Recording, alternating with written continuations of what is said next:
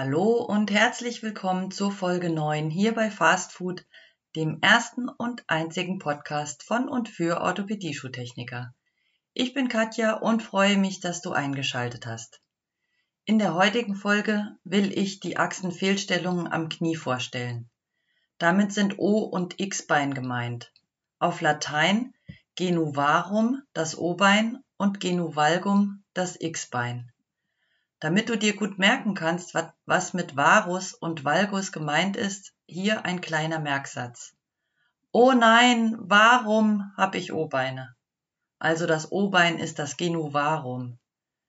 Wenn wir von O- oder X-Beinen sprechen, dann ist damit die Abweichung des Kniegelenks von der Beinlängsachse gemeint. Kleine Info zwischendurch. Es gibt zwei unterschiedliche Beinachsen die anatomische und die mechanische Beinachse.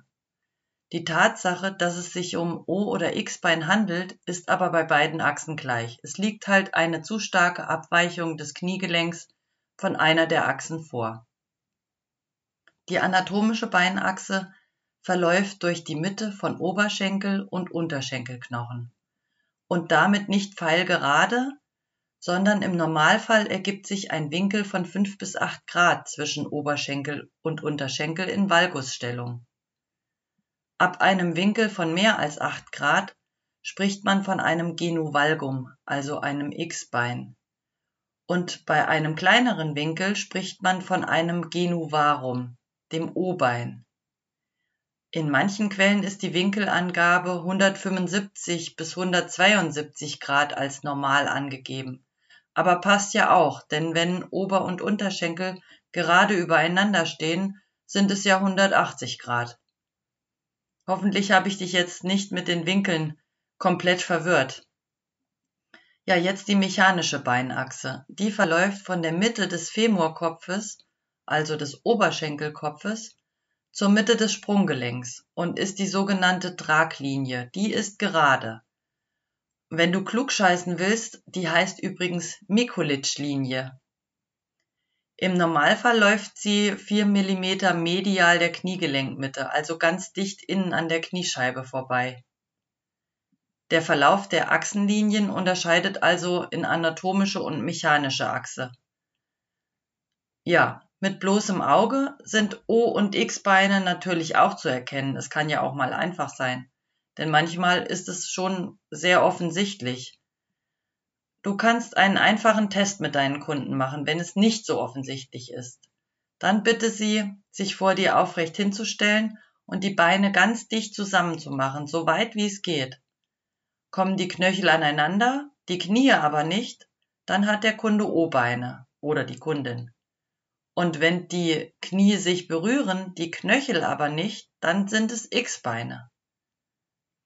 Weißt du, warum Frauen häufiger X-Beine haben als Männer und warum Fußballer oft O-Beine haben? Ich will's dir erklären. Das Becken der Frau ist breiter als das der Männer und deshalb stehen die Oberschenkelknochen auch mehr nach innen, also in Valgusstellung. Bei Fußballern hingegen kommt es oft zu O-Beinen und der Grund dafür ist die verstärkte Belastung, die beim Passen und Schießen auf den Muskelapparat am Bein wirken. Die fußballtypischen Bewegungsmuster belasten nämlich die Muskeln auf der Beininnenseite mehr als die Muskeln auf der Beinaußenseite. Und die kräftigeren Muskeln ziehen das Bein dann in diese typische O-Form. Das heißt aber im Umkehrschluss nicht, dass Frauen keine O-Beine und Männer keine X-Beine bekommen können. Geht natürlich alles. Ja, was denkst du, kann man gegen O- und X-Beine unternehmen? Wir Orthopädie-Schuhtechniker können zum Beispiel mit Einlagen die Stellung der Füße korrigieren und damit positiv auf die Kniestellung Einfluss nehmen. Denn natürlich sind bei O- oder X-Beinen auch die Füße in einer veränderten Stellung und wir können schön durch die Bodenreaktionskraft Veränderungen herführen. Neben Einlagen sind aber dann auch Außen- und Innenranderhöhungen möglich, entweder an der schon gemachten Einlage oder einzeln als Schuhzurichtung. Als Einlegesohle zum Einlegen oder an, als Sohlenveränderung ähm, ist das möglich. Bei O-Beinen macht man dann eine Außenranderhöhung, bei X-Beinen eine Innenranderhöhung. Und die Wirkung dieser Umstellung ist, dass sich der Kniespalt einfach verändert. Außerdem ist die physiotherapeutische Behandlung ganz wichtig. Durch gezielten Muskelaufbau am Knie, Oberschenkel und Hüfte. Und wenn es eine richtig krasse Fehlstellung ist, dann muss unter Umständen sogar operiert werden. Das nennt man dann Umstellungsosteotomie. Und weil die Kniegelenke bei der Achsabweichung natürlich ungleichmäßige Belastungen erfahren und sich deshalb auch ungleichmäßig abnutzen, entsteht langfristig Arthrose. Und bei Kniearthrose hast du sicher auch schon häufiger in den Rezepten gelesen, dass mit Außen- oder Innenranderhöhung gearbeitet wird. Wieder mit dem Ziel, den Kniegelenkspalt etwas zu verändern. Jetzt will ich auch nochmal auf die Kinder eingehen. Da sehen wir auch häufig O- oder X-Beine. Das ist aber meistens ganz normal und bedarf überhaupt keiner Versorgung. Denn wenn das Kind wächst und die verschiedenen Entwicklungsstufen durchläuft, dann geht's mit O-Beinen los in den ersten beiden Lebensjahren und zwischen dem dritten und zehnten Lebensjahr verändert sich die Statik und es entwickeln sich X-Beine und anschließend wieder im besten Falle eine gerade Beinstellung. Wenn das aber zu stark abweicht und die Knöcheldistanz größer als sieben Zentimeter ist, dann sollte allerdings schon mal der Gang zum Orthopäden gemacht werden das ist dann doch bisschen viel und man sollte dagegen etwas machen.